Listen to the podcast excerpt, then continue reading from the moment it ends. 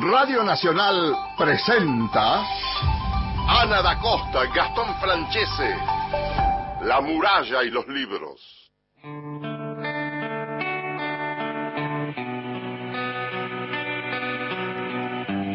Hola, ¿qué tal? ¿Cómo están? Muy buenos días. Bienvenidos a un nuevo encuentro de La muralla y los libros, el programa de la Biblioteca Nacional. Mi nombre es Ana da Costa y estamos como cada sábado con Gastón Franchese. Hola Gastón, buen día, ¿cómo estás? Hola Ana, ¿qué tal? Muy pero muy buenos días. Hola Cristian Blanco y hola Nazarena Taliche que están los controles hoy.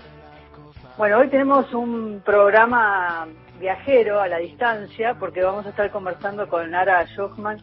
Ella nació en Mar del Plata, estuvo viviendo en Barcelona, en Tel Aviv, es ingeniera industrial, se formó como escritora en los talleres de Natalia Rosenblum y está viviendo en Australia, Gastón. Así es, así es. Y cuando nos enteramos que teníamos la posibilidad de conversar con ella, bueno, nada, venimos hace un tiempo tratando de ver porque entre la distancia y los horarios se complicaba un poco.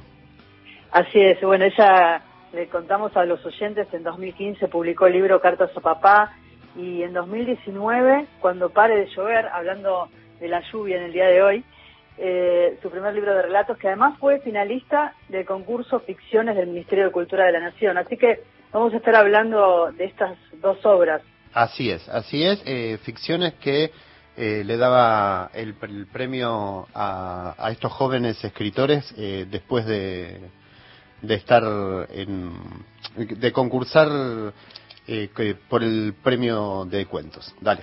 Así es. Y ya está en comunicación telefónica con nosotros Lara, ¿no? Desde Australia, así que la saludamos. Lara, muy buenos días. Ana da Costa, Gastón Francés te saludan. ¿Cómo estás? Hola Ana, hola Gastón. Muy bien, muy bien. Buenos días por allá, buenas noches para mí. Sí, allá está, allá está atardeciendo, ¿no? Ya, ya es de noche y para Australia a las 8 de la noche es la madrugada, porque acá se, se amanece a las 5 de la mañana, así que acá tomándome una copita de vino, supongo que ustedes están con el mate. Estamos con el mate. sí, estamos con el mate, Lara. Bueno, contanos cuánto hace que estás viviendo en Australia. En realidad estoy recién llegada a Australia. Eh, llegué hace tres meses nada más. Lo veníamos planificando con, con mi pareja, con mi novio hace un tiempito, pero con todo, con esta nueva normalidad de la pandemia y demás, eh, viajar se, se volvía complicado, así que lo, lo dilatamos un poco. Pero esta semana cumplo ya tres meses en Australia, así que muy contenta de estar del otro lado del planeta. Lara, te saludo. ¿Qué tal? Buen día. Gastón soy. Eh, te quería preguntar cómo están viviendo allá. Contarnos, hacernos un poco de cronista y contarnos la realidad de Australia. Les cuento, la verdad me da me da un poco de culpa a veces. Yo estoy en comunicación constante con, bueno, yo vengo de vivir unos años en Israel, así que con mis amigos y mis colegas de trabajo de Israel hablo todo el tiempo y por supuesto con mi familia y mi casa en Argentina absolutamente todo el tiempo también. Y la verdad es que Australia está muy bien. Eh, yo igualmente estoy en el norte, en una provincia que se llama Queensland, vida normal absolutamente, o sea, no la gente no usa no usa máscaras, solamente alcohol en gel y registrarte en los lugares a los que vas a cenar, eh, si te sentás en una mesa, dejar tu teléfono por las dudas para que te avisen si, si se disparó algún caso en la zona, pero hace meses, o sea, desde que llegué prácticamente que, que la situación es 100% normal. En el sur del país, en Melbourne, hay un foco grande, pero tienen la provincia aislada. Entonces lo tienen ahí y las provincias entre sí tienen las fronteras cerradas, así que lo tienen muy bien controlado. La verdad es que no me puedo quejar. Es un país muy grande con muy poca gente.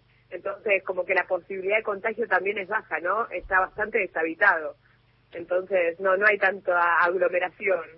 Así que, por suerte, eh, puedo decir que estoy viviendo vida normal. Lara, ¿cómo es eh, el vínculo con, la lectura, con los libros, con los, con los viajes y los traslados también? Pensando en que estuviste viviendo en Barcelona, de Tel Aviv ahora te fuiste a Australia. Eh, ¿Cómo es tu biblioteca? Es un tema, es un tema. Tengo en la casa de mi madre, en Mar del Plata, acaparados dos placares llenos de libros. Eh, me encanta comprar libros, soy fanática de comprarlos. Puedo asegurar que no leí todos me encanta comprarlos, acumularlos, saber que los tengo. Por ahí me fui de viaje y no me pude llevar todos y el momento de armar la valija y tener que elegir qué me llevo es durísimo, porque por supuesto que por un tema de peso y demás es imposible trasladar toda la biblioteca. Así que me cuesta un montón, me cuesta leer del Kindle o, de versiones digitales, me encanta leer de papel, así que en cada viaje o cada vez que paso por Argentina trato de llenarme cuantos libros puedo, pero bueno, mis libros favoritos y ya leídos han quedado en, la casa de mi madre en, Argentina, pero es un tema. Y bueno, después uno se acerca un poco a, las lecturas locales, ¿no? Eh, acá en Australia por ahí aparecen autores australianos que difícilmente uno pueda encontrar en Argentina porque nunca se, se traducen y demás, así que también está bueno explorar y ver qué se lee en, otros lugares. ¿Estás escribiendo? Estoy escribiendo, pero sin ningún tipo de protocolo. Eh, escribo siempre, es una actividad que me acompaña en el día a día desde muy chiquita, sentarme a escribir en el cuaderno o, o escribir en la compu. No estoy con ningún proyecto particular.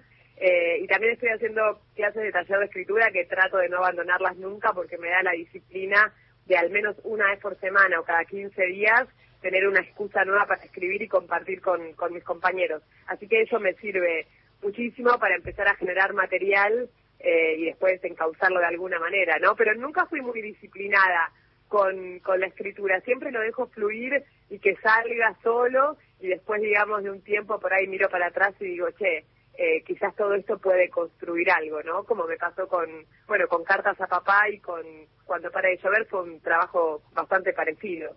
Nunca escribí los cuentos pensando en publicarlos. Estamos conversando con Lara Schuchman, ella está en Australia en este momento y me quedé pensando en estos libros.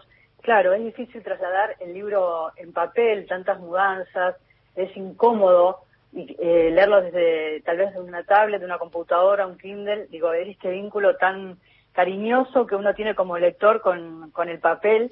¿Qué libro estás leyendo en este momento o qué libros en particular eh, tenés más a mano que llevaste de, un lado al otro? Bien, ahora en este preciso instante eh, tengo, estoy terminando Siete Casas Vacías que no lo había leído de Samantha Schweblin, que ella me encanta, y Siete Casas Vacías no sé si cuando lo quise comprar estaba agotado o qué, y lo encontré en, la casa de mi mamá antes de venirme y se lo saqué de la biblioteca y me lo traje y me lo estoy leyendo como como una caja, como si con la misma velocidad con la que me comería los alfajores Habana que me traje de Argentina, digamos. Un, leo un cuento, dejo pasar muchos, muchos días y leo otro para que no se me acabe, digamos. Porque después, claro, tener tiempo leyendo otras cosas que encontré por acá. Eh, hay muchas ferias en las que la gente intercambia libros y me encontré con libros de autores australianos. Nada, para pasar el tiempo y leer algo diferente. Pero el de Samantha lo estoy degustando de a poquito. Así que me faltan los últimos dos cuentos para terminarlo y bueno, me encanta. ¿Y australiana, eh, literatura australiana qué nos puedes contar? ¿Qué nos puedes eh, anticipar? Ah, soy muy, muy mala con los nombres, pero me, me sorprendí. El año pasado también estuve acá en Australia eh, y, también me compré un par de, libros de libros de cuentos. No me sé de memoria los autores en este momento, pero, pero me encontré con lecturas muy hermosas, muy lindas, muy del lugar también, ¿no? Eh, Australia es un país como con mucha naturaleza y con mucho vínculo con la naturaleza y, y me encantó encontrarme con que en esas historias, digamos, en esos cuentos, había muchísimo de eso, ¿no? En todos los relatos aparecía este vínculo con el mar o con la montaña. Me anoto y hago la tarea de, pasarles después quiénes son los autores, los autores australianos que, que, estuve leyendo. Dale, buenísimo. Dale, me encantó la propuesta, Lara. Y quiero arrancar con Cuando pare de llover, tu libro de cuentos. Eh, la dedicatoria, arranquemos por ahí, dice a nosotros, por los veranos que duraban años, los domingos en el campo y los otoños en el sur, porque cuando éramos cinco la vida era perfecta. Este libro que tanto cartas a papá como cuando pare de llover está atravesado por muchas fibras que tocan la, tu, propia biografía y uno piensa en el viaje y acá también con el primer cuento eh, con Pew Blue está atravesado por el viaje, ¿no? eh, Mercedes que quiere hacer dedo desde Mar del Plata hasta Balcarce para ir a ver a su madre, que tiene que contarle algo, y este encuentro en la ruta con alguien que también empieza a contarle un relato donde está atravesado por los vínculos, por la madre y el padre. Eh, y hay muchas cosas que se van develando en este primer cuento eh, en un momento ella dice, a veces hay que buscar un poco, ir más allá de las palabras, interpretar señales, es eso. La literalidad nos mata. Y me gusta ahondar en este cuento porque también habla del tiempo, dice, el tiempo hace eso con las cosas, a veces las agranda, a veces las achica, el tiempo nos pone cada vez más selectivos. Me gustaría que hagas una especie de reflexión sobre estos temas que están atravesados en Pew Blue, que también tiene que ver con una canción que no sé si también era esa misma canción que escuchabas con, tu papá. Bueno, eh, por supuesto que, que, cuando arrancaste y leíste la, la, la, dedicatoria del libro, no, no puedo no emocionarme porque sí, obviamente, los aunque yo no lo sabía y me acuerdo que Paula Vázquez, que también es autora de, de la editorial, que presentó conmigo el libro en la feria del libro, me dijo, che, Lara, tu, tu libro, digamos, la clave de lectura de cuando para de llover es, es la muerte de tu viejo, es, digamos, es ese duelo. Yo dije, ah, la verdad es que no, no me había dado cuenta, digamos, como que no es consciente, ¿no? En cartas a papá sí es consciente, en cuando pare de llover esa ausencia está ahí, está presente, eh, pero bueno, no tan literal quizás. La verdad es que lo de Piu Blue es una canción que me voló la cabeza y me encantó, de un autor italiano que se llama Rino Gaetano, que llegó a mí de forma casual y me encantó la historia del, del cantante que murió en un accidente y que llegó vivo a seis o siete hospitales en Italia eh, y ningún hospital lo podía atender porque tenía un traumatismo de cráneo muy difícil de, de tratar y bueno, terminó muriendo. Y la canción me parece intensísima y espectacular y la realidad es que no tiene nada que ver con mi padre, pero sí puedo decir que con mi padre escuchamos mucha música juntos y mucha, mucha música en la ruta, así que usé esa anécdota, ¿no? De escuchar a Ferrat o a Sabina o música judía, digamos, como, como hacía con papá, y lo transformé en una canción que me gustó y que me pareció que, que funcionaba y que, y que conectaba, ¿no? Un poco escribir es eso, agarrarse de la propia experiencia humana, meterla en una licuadora y cambiar un poco, un poco las cosas del lugar. Lara, yo me sumo a, la idea de, Paula Vázquez y me parece que sí, que la, ausencia de, la figura del padre me parece que está muy presente, eh, esa ausencia, presencia que, determina, tanto en Pew Blue como, como, como, también en otros relatos. Hay, hay un diálogo, hay, hay un estar pendiente, esa figura es muy fuerte. ¿Cómo fue tu padre? Sí, totalmente, no, bueno, digamos, eh, es difícil vivir la vida sin una mirada de papá, digamos, como pasaron seis años desde que murió mi viejo y todavía me cuesta, digamos, por algo capaz que me fui a vivir a la otra punta del planeta, digamos, haciendo un poco de, terapia en mi sábado a la noche, pero es muy difícil, mi papá, digamos, era mi persona favorita en el mundo entero, eh, ingeniero, súper inteligente, un tipo de ir para adelante, con ideales claros, me marcó, digamos, es el hombre que me marcó la vida y que me marcó el camino. Estudié ingeniería, digamos, me acuerdo que, que yo quería ser escritora o, periodista, esas eran como mis vocaciones de chica desde siempre. Y después se me ocurrió, claro, no sé, por ahí puedo estudiar algo distinto.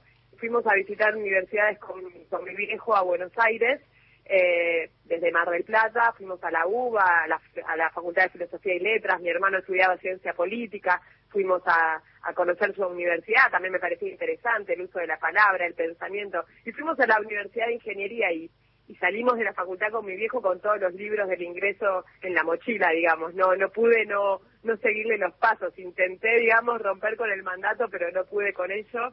Y, y me encantó, digamos, y me encanta y soy tengo un Edipo profundísimo y estoy muy orgullosa de, eso, digamos, nunca lo negué. Lara, pero hay también, vos destacás, eh, creo que en Cartas a Papá, una, una dimensión de, de, lucha y de, y de eh, memoria muy fuerte en él. Exacto, sí, bueno, digamos, eh, mi viejo, eh, somos una familia judía, digamos, y nada, mi papá tenía tatuado en, digamos, en su ser eh, el tema del esclarecimiento, de que no se olvide la historia del holocausto, de que la mitad de toda familia judía en el mundo entero, digamos, eh, tiene alguien que murió en el holocausto, digamos, que murió en la guerra. Y esa era una de sus tantas banderas, ¿no? Eh, luchó muchísimo, hizo un montón de cosas a nivel nacional y, empezando por Mar del Plata, ¿no? Para educar, para que los chicos sepan, digamos, porque todas estas cosas yo las hablaba en mi casa. Pero por ahí cuando nosotros íbamos al colegio, mi papá, y volvíamos y contábamos cosas, eh, mi viejo se daba cuenta que por ahí de, esto tanto no se hablaba. Así que él, en, términos generales, no solo en, la cuestión judía, digamos, o, en la cuestión de nuestra historia, era un gran, eh, un gran luchador de, la justicia, de la verdad, de la palabra, digamos. Eh, así que sí, aprendí muchísimo, digamos, de, y eso me quedó muy marcado. Lara, quiero ir a uno de los cuentos de Cuando pare de llover, que es Marea Roja, acá en este vínculo entre dos hermanos, Felipe e Inés, y quiero buscar una metáfora con una frase que dice sobre este barco encallado a 80 metros de Playa Grande, te cuento que leer eh, cuando pare de llover me, acercó muchísimo, me, llevó a un punto de la infancia, porque yo viví en Mar del Plata durante mi infancia. Ah, no me digas, espectacular. Comparten infancia, sí. compartimos infancia y estas imágenes, eh, cuando dice ambos solían imaginarse un universo paralelo bajo las aguas, un bosque pintado, eh, pintando la superficie con sus capas, ¿no? Y esta teoría de ella de, Inés, del bosque hundido en el agua, ¿no? Como dos mundos paralelos, estos dos mundos también que construís en, la literatura. Sí, totalmente, totalmente. Bueno, creo que, que la naturaleza tiene un montón de, herramientas para dejarnos imaginar, ¿no? Como, como para darnos puntapiés para, para pensar en otras cosas. Eh, y totalmente. Eh, me, me, gustó mucho esa imagen porque la tenía desde chiquita, ¿no? ¿Qué pasa ahí abajo del agua? Digamos, ¿qué, qué hay en este en este universo que, que, no estamos viendo? Pero algo ahí abajo pasa. O esto de decir, bueno, hago un pozo y, llego hasta la China. Lo creíamos de chiquitos haciendo castillitos en la playa, ¿no? Y está buenísimo eh, agarrarse de estas cosas tan, digamos, tan tan sinceras y tan verdaderas de, de, las ideas que, que se nos cruzaban por la cabeza de, de chiquitos y quizás usarlas como, como metáfora o como, o como la punta del ovillo para empezar a, hablar de temas más profundos o de otras cosas, ¿no? Lara, sabes que ayer pensando en la música para el programa de hoy, dijimos vamos a, a escuchar con Lara, ella desde Australia, nosotros desde Buenos Aires y desde Argentina, porque estamos saliendo por todo el país, vamos a escuchar eh, Cielo Siempre Piu de Rino Gaetano. ¿Te parece que compartamos esta canción y después seguimos conversando? Espectacular, ya se me pone la piel de gallina. bueno, quédate ahí en línea que ahora seguimos charlando. Vamos.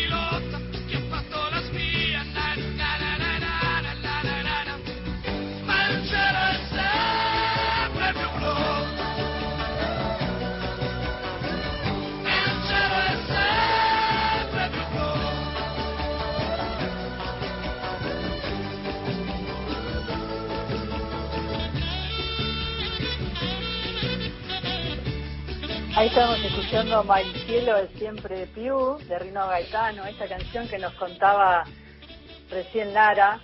Y me gusta volver a, este tiempo del, libro, del, del, libro de relatos y de los recuerdos también. Estamos en conversación con Lara Schuchman desde Australia, pero vamos antes con los teléfonos, Gastón, que así si los oyentes quieren comunicarse.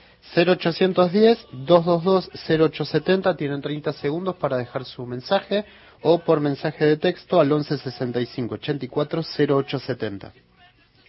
Y estamos conversando con, con Lara, Lara que uno me, pienso en esta canción y pienso en el cuento El Chino Lee de este viaje que hace la, la narradora recorriendo Asia con una mochila y en un momento dice tal vez era mejor dejar intacto el recuerdo de la infancia. Eh, ¿Qué relación haces con esta canción y con la infancia también? Sí, totalmente. A veces pasa eso, ¿no? Que cuando uno quiere tocar los recuerdos, inevitablemente los modifica, ¿no? Y, el recuerdo que tenía ella, digamos, de, su amiguito de la infancia, de, su noviecito, eh, era perfecto, era simplemente perfecto. Y cuando quiere volver a esa caja de los recuerdos a, a ver qué pasa, nada, se termina de, dar cuenta, digamos, eh, que inevitablemente lo va a cambiar, que no va a ser eso que era en aquel entonces, 15, 20 años atrás. Y eso nos pasa, ¿no? Con los recuerdos y también nos pasa a la hora de escribir, que inevitablemente volvemos y lo modificamos y, ya no existe más ese recuerdo como tal. Así que nada, muy, lindo que hayas, que hayas traído eso. Me sumo a esto que, dice... Sí, decir, Lara, perdón. No, que justo justo ayer charlaba con unos chicos de colegio eh, de, Otamendi que, también leyeron el libro y me invitaron a, charlar y estaban trabajando el libro conjunto con, con el, libro de 12 cuentos peregrinos de Gabriel García Márquez y García Márquez eh, con respecto a ese libro en su prólogo dice que escribió los libros durante muchísimos años, tardó 18 años, ¿no? Y los escribió viviendo en Europa con toda la nostalgia que sentía para con Latinoamérica. Y cuando volvió a reescribirlos, digamos, en todo ese proceso de edición que le llevó muchos años, ya no se acordaba si lo que había escrito le había pasado de verdad o si era parte de la ficción, digamos, todo lo que escribimos es ficción, ¿no? Pero ya no recordaba cuán cuán fieles eran esos recuerdos y con todas las modificaciones que había hecho sobre sus propios textos ya no podía dilucidar cuál era cuál era real, digamos, y cuál era inventado. Y eso nos pasa siempre que volvemos para atrás y que abrimos esa cajita y tratamos de reinterpretarla eh, o transmitirla en el presente. Podemos decir también, claro, y a, eso quería ir, a, la memoria como, como una suerte de capítulo de ficción o una especie de ficción que uno se va construyendo, y ahí está también el, el cuento que también apela a la memoria de alguna manera y que tiene que ver con las moscas de papá y que de alguna forma eh, también trae ciertos momentos muy particulares, tanto para aquel que es pescador, fanático, como para el niño que está ahí y, y hasta en algún momento eh, la, protagonista que tiene que llegar a la justicia para, para que no lastimen el, el recuerdo del, el, del deseo del padre. Totalmente, totalmente. Bueno, digamos, mi, mi infancia sucedió entre el campo, la playa y, la Patagonia. Mi padre era un fanático pescador de truchas en, en el sur y me pasaba, nos pasábamos las las primaveras y los otoños, digamos, yendo alguna semanita a recorrer los, los lagos.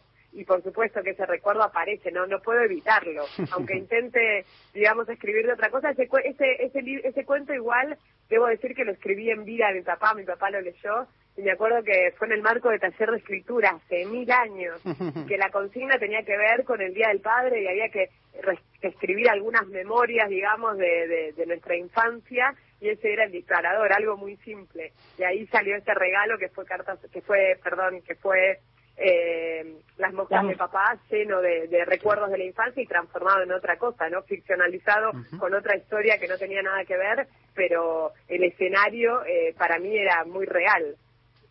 Hay un tempo que está marcado en tus relatos que tiene que ver con pensar en, los vínculos, en los espacios y en ese tiempo dedicado a los vínculos, ¿no? Porque en el caso de las moscas de papá, eh, habla, hablas de la pesca y dice ese equilibrio perfecto entre la ansiedad y la paciencia, es ese tiempo que uno se dedica a la pesca, ¿no? Y en especial la pesca de trucha en el sur tiene que ver con eso, ¿no? Con, con la paciencia, con el tiempo.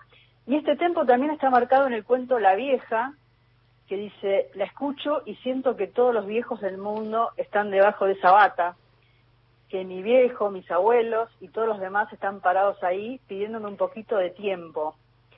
Me gusta este acercamiento, esta reflexión hacia los vínculos ¿no? en, la vida cotidiana que uno siempre está apurado, siempre está corriendo. Esta chica que se tiene que ir con su bicicleta y tiene que llegar a algún lugar y, y se detiene por momentos en cada instante que va a subir al ascensor y se tiene que ir a reflexionar en este vínculo con, no solamente en la historia con esta vieja que, que narra, sino también en sus propios vínculos. Sí, totalmente, totalmente. Justo también ayer lo, lo charlábamos con los chicos de, de, la escuela y ellos mismos me lo hicieron notar. Decían, claro, la protagonista venía tan ansiosa, tan acelerada, tan sacada, queriendo salir urgentemente, andar en bicicleta, que es algo que igualmente puede esperar, porque era un acto de placer, y se encuentra con esta señora a la que el tiempo le, le sucede de otra manera, ¿no? Le transcurre más despacito. Y, y sí, es un lindo contraste, ¿no? Y, y a veces a veces reflexionando, ¿no? Y cuánto tenemos, ¿no? Para aprender de, de los adultos que, que quizás viven la vida con otra tranquilidad. A veces los adolescentes o los jóvenes, yo ya de adolescente no tengo nada, pero, pero me encuentro en mi propia vida eh, sin parar un segundo. O sea, hace tres meses estaba en Argentina, hace seis en Israel, ahora estoy en Australia y no sé dónde voy a estar mañana.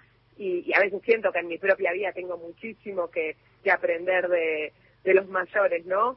Eh, así que quizás por eso eh, apareció ese cuento con esa escena que, que también me sucedió, digamos, antes, antes de irme de viaje, cuando todavía vivía en Buenos Aires, digamos, ese disparador de querer salir a andar en bicicleta por el simple hecho de moverme y de no poder estar quieta un segundo, me sucedió encontrarme con una vecina que me pedía un ratito de tiempo, que, buscaba cualquier excusa eh, para charlar con calma, de la nada misma. Y, y resulta increíble, ¿no? Resulta, resulta increíble. Lara, también hay en, en algunos de los cuentos eh, una, una suerte de reflexión, me parece, a la complejidad del vínculo amoroso entre el hombre y la mujer. Estos nuevos vínculos, estas nuevas formas de hacer pareja sin ser pareja. Eh, ¿cómo, ¿Cómo fue eso? Sí, totalmente. Bueno, algo nuevo para mí, digamos. Yo, por más de que de que me haga la revolucionaria, la, la transgresora, que digamos que estudié una carrera mayoritariamente de hombres y todo lo que quieras, en el fondo me parece que siempre fui un poco Susanita, ¿no?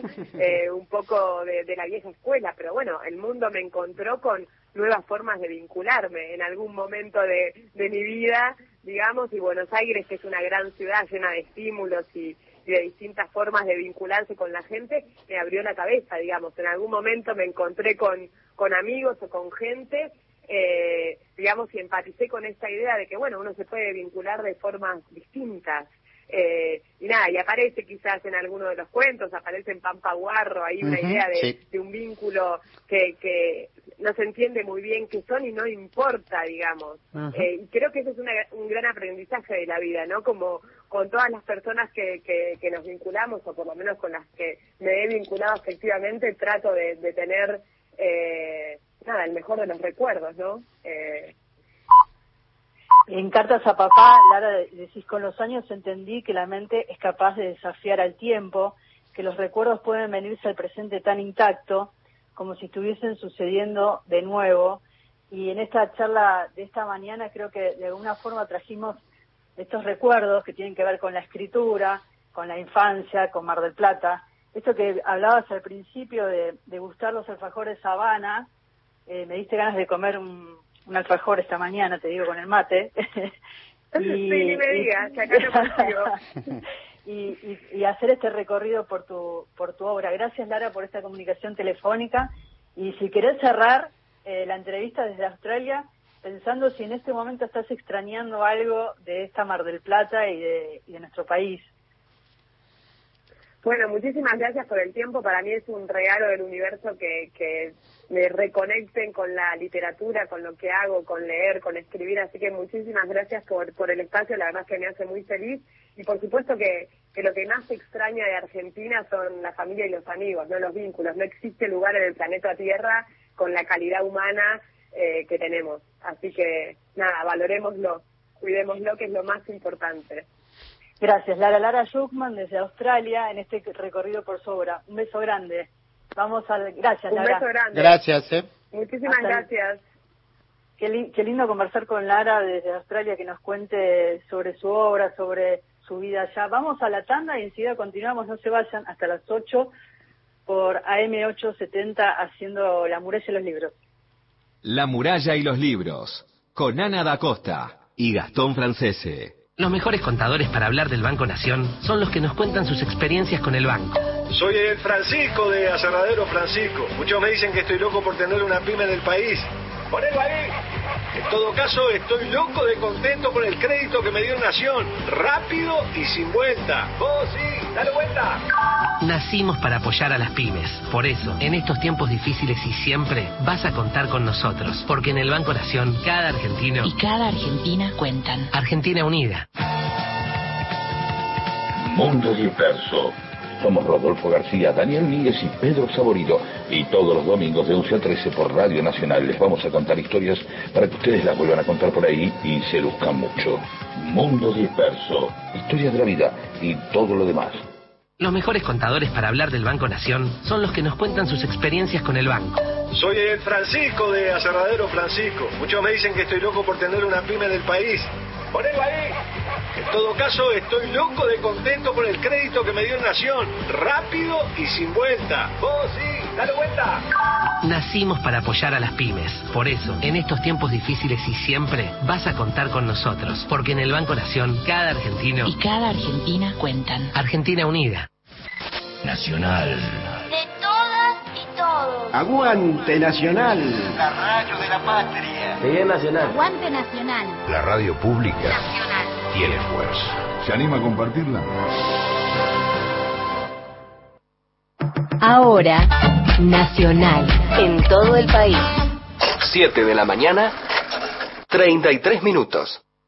Los mejores contadores para hablar del Banco Nación son los que nos cuentan sus experiencias con el banco. Soy el Francisco de Aserradero Francisco. Muchos me dicen que estoy loco por tener una pyme en el país. Ponelo ahí. En todo caso, estoy loco de contento por el crédito que me dio Nación. Rápido y sin vuelta. Vos sí, dale vuelta. Nacimos para apoyar a las pymes. Por eso, en estos tiempos difíciles y siempre, vas a contar con nosotros. Porque en el Banco Nación, cada argentino... Y cada Argentina cuentan. Argentina Unida. Próximo programa, Crisis en el Aire. Continuamos en La muralla y los libros. Hola, buen día. Mi nombre es Cristian Betancourt, tengo 47 años, soy de San Martín de los Andes, trabajo de gasista, plomero, no tengo ningún título, solo tengo el diploma de séptimo grado y escribo hace un tiempo tratando de poner en palabras las cosas que me pasan y las cosas que siento. Descubrí el programa levantándome temprano y escuchando la radio que amo, que escucho desde chico, Radio Nacional acá en San Martín de los Andes. Les voy a leer un escrito que me pasó hace un tiempo, ahora durante la pandemia y en el invierno, y se llama La batalla más larga. Ya es invierno otra vez, y mis ojos se cruzan con la imagen de a pie de mi gente, casi siempre invisible. Esa gente que despierta pariendo fríos y se duerme en el colchón de la escasez. Los veo y pienso, qué valientes y qué fuertes son. Caminando en las calles llenas de agua y de pozos que por el tiempo y la lluvia se multiplican y crecen. Lo del tiempo es solo porque no los arreglan. Pero van ellos, saltando o rodeando los charcos para cuidar sus pies de la realidad.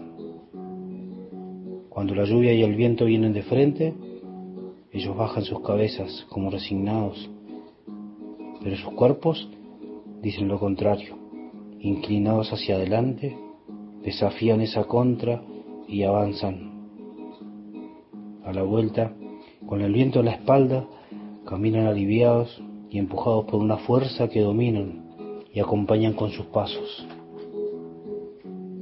Callados, agradecen el alivio que significa que algo o alguien los ayude. Si miro sus rostros, me encuentro con un esfuerzo sonriente y arrugas duras y bellas que los años marcaron como un almanaque tallado. Es invierno y la lluvia, la nieve y el frío los rodea, los acecha, adentro y afuera, y la razón de sus días es comer y no tener frío. Esta es mi gente, mi recuerdo y mi dolor.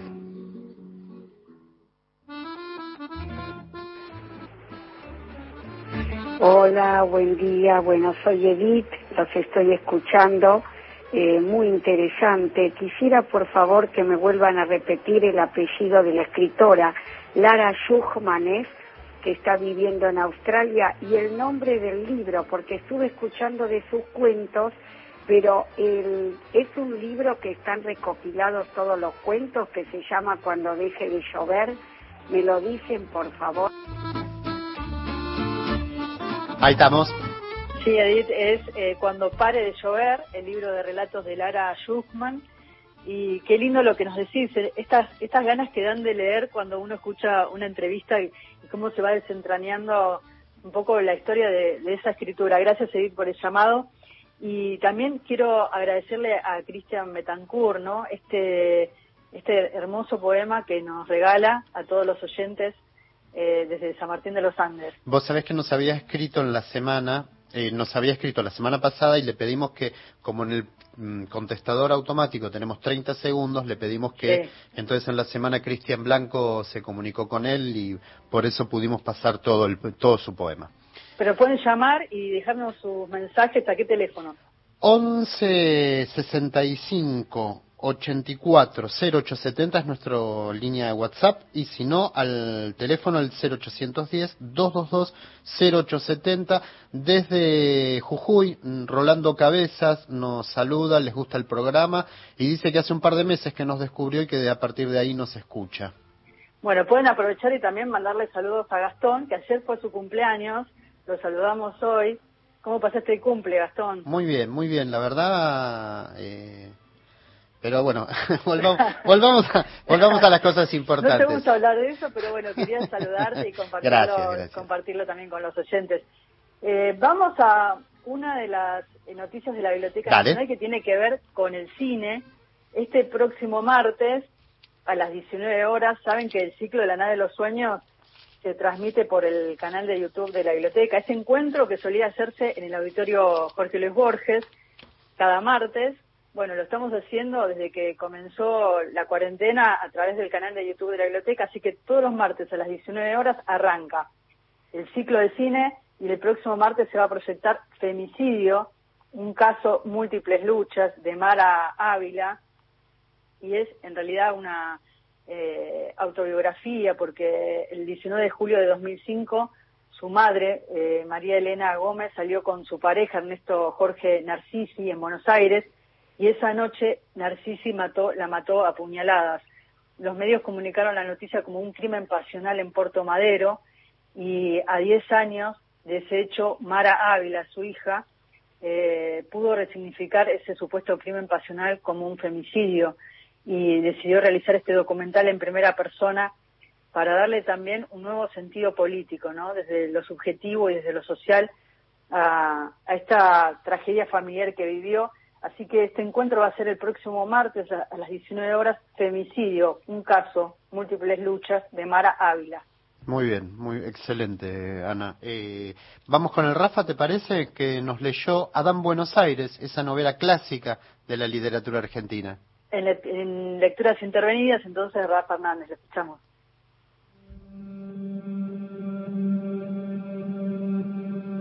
Leopoldo Marechal Adán Buenos Aires.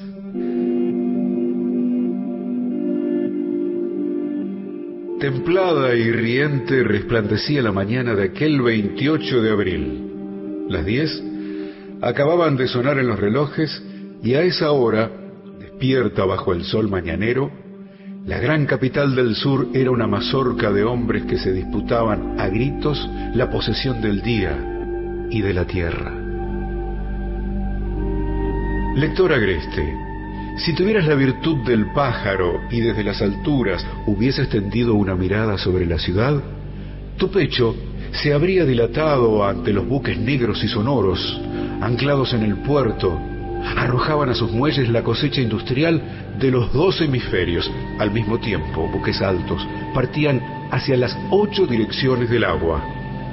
Si desde allí hubieses remontado el curso del riachuelo hasta los frigoríficos, te habría sido posible admirar los bretes de novillos y vaquillonas que se apretaban y mugían esperando el mazazo y el hábil cuchillo de los matarifes, listos para ofrecer una hecatombe a la voracidad del mundo. Trenes orquestales entraban a la ciudad o salían rumbo a las florestas del norte, a los viñedos del oeste, a las geórgicas del centro y a las pastorales del sur. Desde Avellaneda, la Fabril, hasta Belgrano, ceñíase a la metrópoli un cinturón de chimeneas humeantes que garabateaban en el cielo del suburbio corajudas sentencias de Rivadavia o de Sarmiento rumores de pesas y medidas, tintineos de cajas registradoras, voces y ademanes encontrados como armas, talones fugitivos parecían batir el pulso de la ciudad. Aquí, los banqueros de la calle Reconquista manejaban la rueda de la fortuna. Buenos Aires en marcha reía.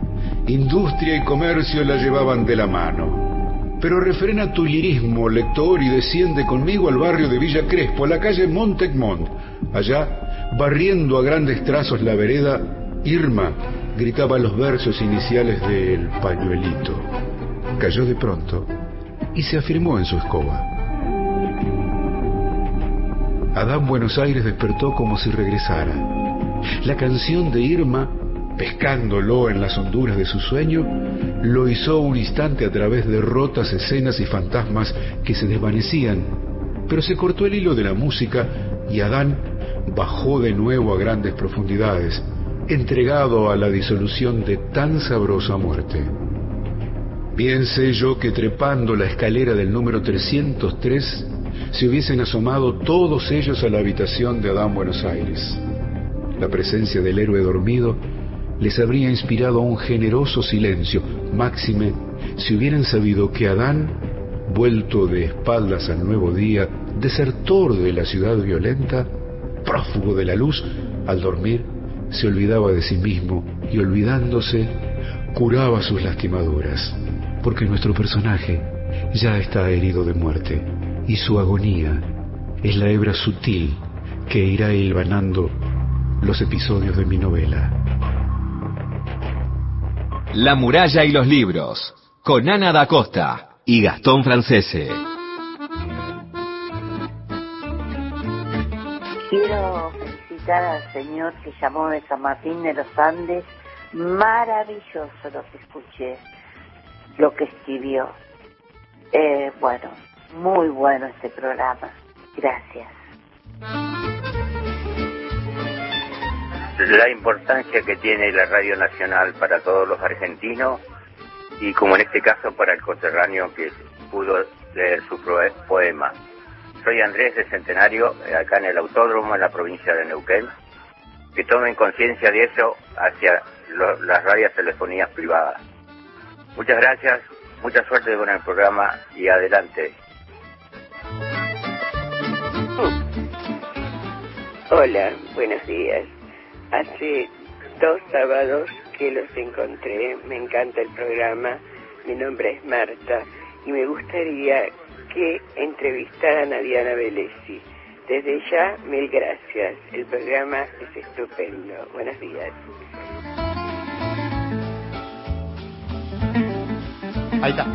Gracias a todos los oyentes, gracias Marta por sumarte a esta familia que es La Muralla de los Libros, el programa de la Biblioteca Nacional. Un placer enorme y amo este cruce entre los oyentes que se escuchan, que comparten poemas y que a la vez hacen la devolución a través de los mensajes ¿A qué teléfono?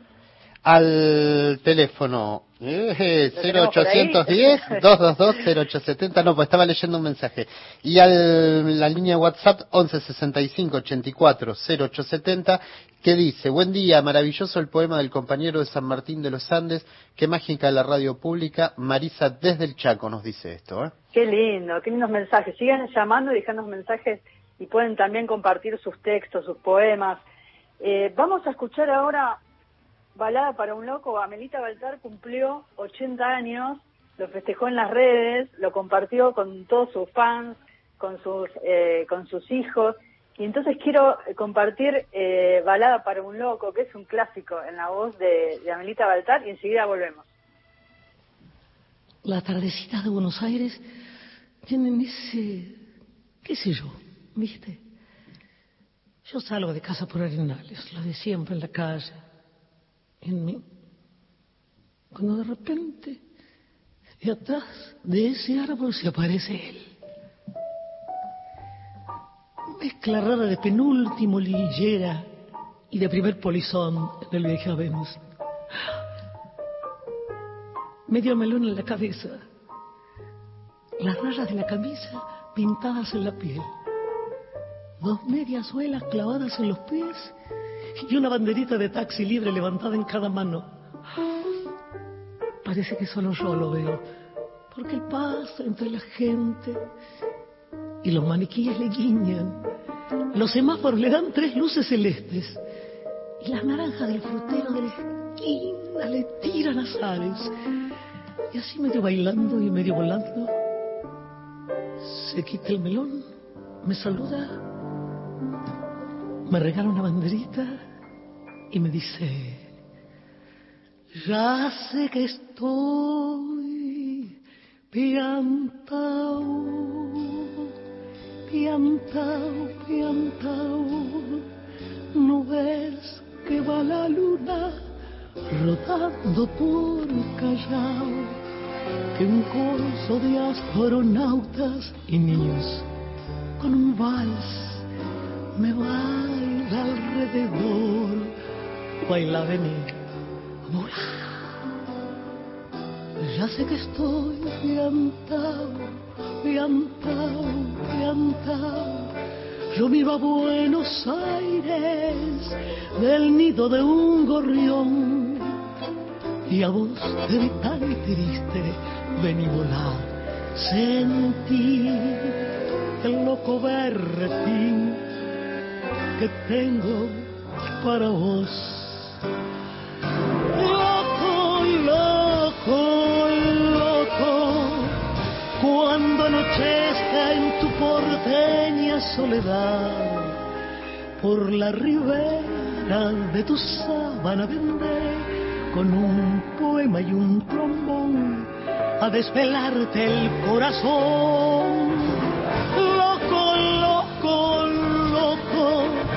Como una acróbata de mente saltaré sobre el abismo de tu escote hasta sentir que enloquecí tu corazón de libertad. Ya vas a ver.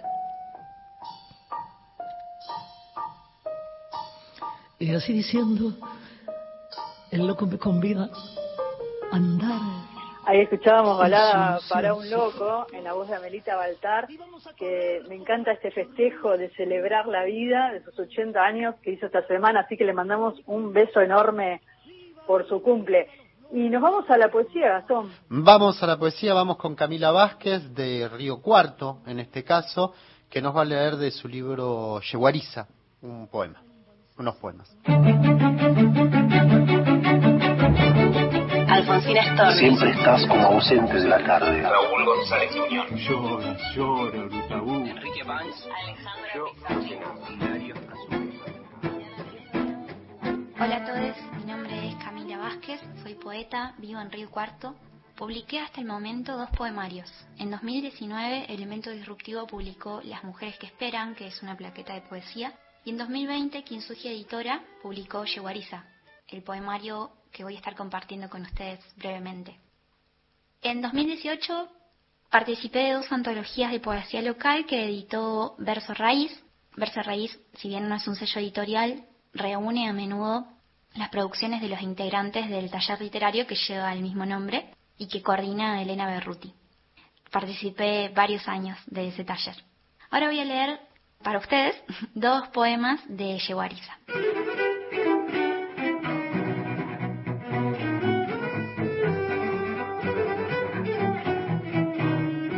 Se llama Otra difunta. No fue el miedo ni el amor de ningún marido lo que me introdujo en el desierto. Era otra voz, un llamado, un ruido de cascos lejos, acercándose, un canto extraño de libertad. Denme agua de beber, hace calor acá, en el infierno. Hermosa después de muerta, una obra, una santa. Llegan tarde sus flores, devotos, su agua ingrata en botellas.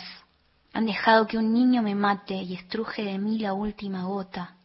Ahora se persignan en mi nombre. No es oasis de mujeres desnudas, lo que ves frente a tus ojos conductor agua ni sudor de sexo. Fruto del azar tampoco este accidente de tránsito. Por cada camión que pare a pedir milagros, una esposa perderá su leche y no habrá néctar que suplante la sustancia materna. Morirán los hijos en los largos días del viajero.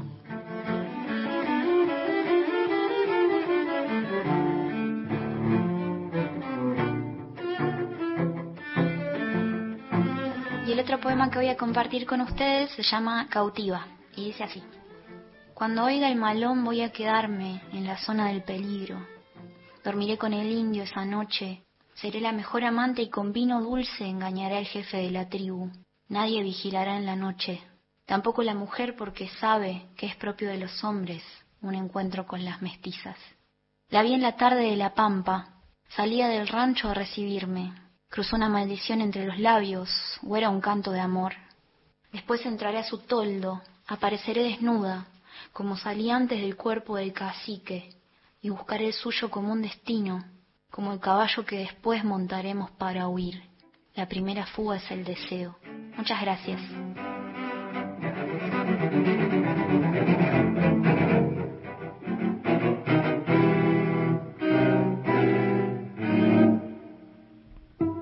Ahí está Camila Vázquez.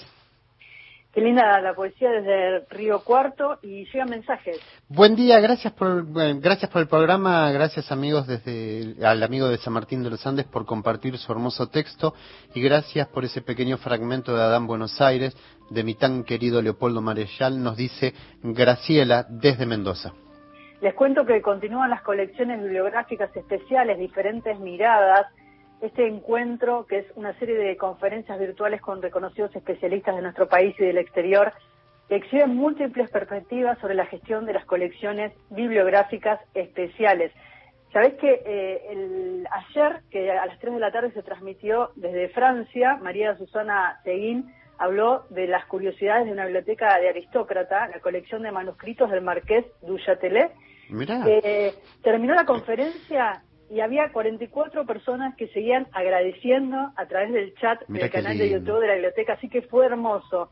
El próximo encuentro va a ser el próximo viernes, 2 de octubre a las 15 horas, y Diná Marqués Pereira Araujo, desde Brasil, nos va a hablar sobre la descripción material de documentos gráficos, algunas notas sobre la historia de la organización del conocimiento en bibliotecas. ¿Con quién hablaste del Filba? Contanos que se viene la, la nueva edición del Filba y el Filvita y en Así unos es. minutitos chiquititos podemos pasar la promo. Así es. Eh, eh, ayer hablé con Victoria Rodríguez Lacruz, que ella es una de las programadoras del FILBA Internacional y nos hablaba de estas ventajas que tiene la virtualidad, ¿no? De conseguir figuras que en otros momentos durante muchos años estuvieron eh, pensando en que visitaran la Argentina. Este, en esta oportunidad el FILBA va a ser virtual, nos da la posibilidad a todos de participar, así que es una gran ventaja y lo, y lo celebramos. Así es. Vamos a escuchar el audio. Mi nombre es Victoria Rodríguez Lacroix, soy una de las programadoras del Festival Internacional de Literatura, el FILBA, que se va a desarrollar este año de manera virtual del 16 al 24 de octubre y por primera vez se reúne al FILBA Internacional y al FILBITA que es el festival para chicos y que generalmente lo hacemos en el mes de noviembre. Ahora, dadas estas circunstancias especiales, unimos estos, estos dos festivales y festejamos al mismo tiempo los 10 años del Filvita. La modalidad virtual de este año, bueno, que va a ser a través del canal de YouTube de Silva y de distintas plataformas, los talleres van a ser por Zoom o por Meet y también van a haber eh, Instagrams en vivo. Esta modalidad virtual lo que nos permite en principio es poder convocar a todo el mundo, a todo el país. Esto agranda muchísimo más las posibilidades del público y eso es algo que nos entusiasma un montón. Y por otro lado, también la virtualidad nos permite eh, tener acceso a autores que estuvieron en nuestra wishlist por años y años y años y por distintas circunstancias, porque estamos, estamos muy lejos, porque por ahí eran autores grandes que no querían meterse en un avión 15 horas y demás. Entonces, esta modalidad virtual hizo que ese problema ya no estuviese y tenemos un line-up realmente de lujo. La conferencia inaugural del festival va a estar a cargo de Joyce Carol Oates, que literalmente creo que el primer mail que le mandamos fue en el 2010 expectativa más grande que tenemos es justamente que la amplitud que propone la virtualidad sea tal, ¿no? Y por otro lado, que, que pueda verlo muchísima gente y que son charlas que no van a, no, no van a vencer, digamos, porque van a quedar colgadas en, en nuestro canal de, de YouTube, con lo cual tienen un día de estreno, pero después permanecen. Los invito a todos los oyentes a participar de este Silva eh, Virtual 2020 que va a ser del 16 al 24 de octubre. Pueden ver toda nuestra programación en la página de Silva, que es www.silva.org.ar. Ahí van a ver, no bien entran a la página, cómo va a ser la modalidad de este festival, que es muy sencilla Todas las charlas, performance y demás van a estar subidas en nuestro canal virtual de YouTube y también hay toda una serie de talleres cuya inscripción abrimos para la primera tanda este lunes 28 de septiembre. Eh, la mayoría de los talleres son gratuitos, así que invitamos a, toda la Argentina que se pueda unir eh, para que se una.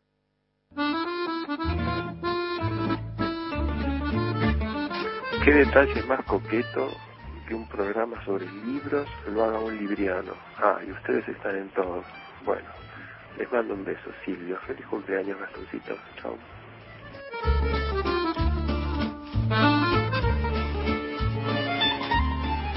Ahí estamos, Ana, nos, vamos. Qué lindo, mensaje te dejó Silvio Kilian. Sí, sí. Eh, ahí con el libriano. Y gracias a Victoria Rodríguez Lacro de Filba no se pierdan las actividades del FILBA 2020 y no se pierdan las actividades de la Biblioteca Nacional en www.bn.gov.ar. Salió la revista Cuaderno, entren a la página web y ahí está toda la información sobre la biblioteca. Y sabes que Lara me dejó con ganas de comerme esa torta de coco que me traía mi abuelo Francisco de Mar del Plata. Va a haber tiempo, va a haber tiempo. Buena semana para todos. Bueno, buena semana para todos. Gracias a los oyentes como siempre por la compañía. Hasta el próximo sábado en nuestro encuentro a las 7 por AM870. Chao, nos despedimos. Cuídense.